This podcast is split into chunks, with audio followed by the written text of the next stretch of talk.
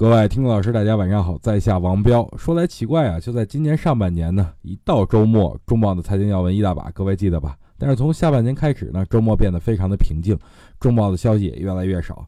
我想啊，应该是呃，因为股市恢复正常了。啊，这个所以消息这种忽悠人的东西已经没有什么存在价值了。这个所以今天就不给大家梳理这种财经要闻了，不是我在推卸责任啊，的确没什么可说的。说回行情，本月的走势很关键，既是月收官也是年收官，而且就剩下下周一个满周了啊，所以我在这儿建议大家多关注一下盘面。首先有几件事大家一定要注意啊，第一呢就是一百八十均线是否能有效的支撑，如果支撑不住那就得跑。第二呢就是看下周的成交量能否萎缩啊，不缩到一千。三百亿以下不要重仓操作。第三呢，就是如果向上突破三千三百点，那就该减还是要减一减，把仓位先降下来，以防后期杀跌呀，导致不必要的亏损。第四呢，就是多听我的语音啊，我也会一直在这盯着行情的。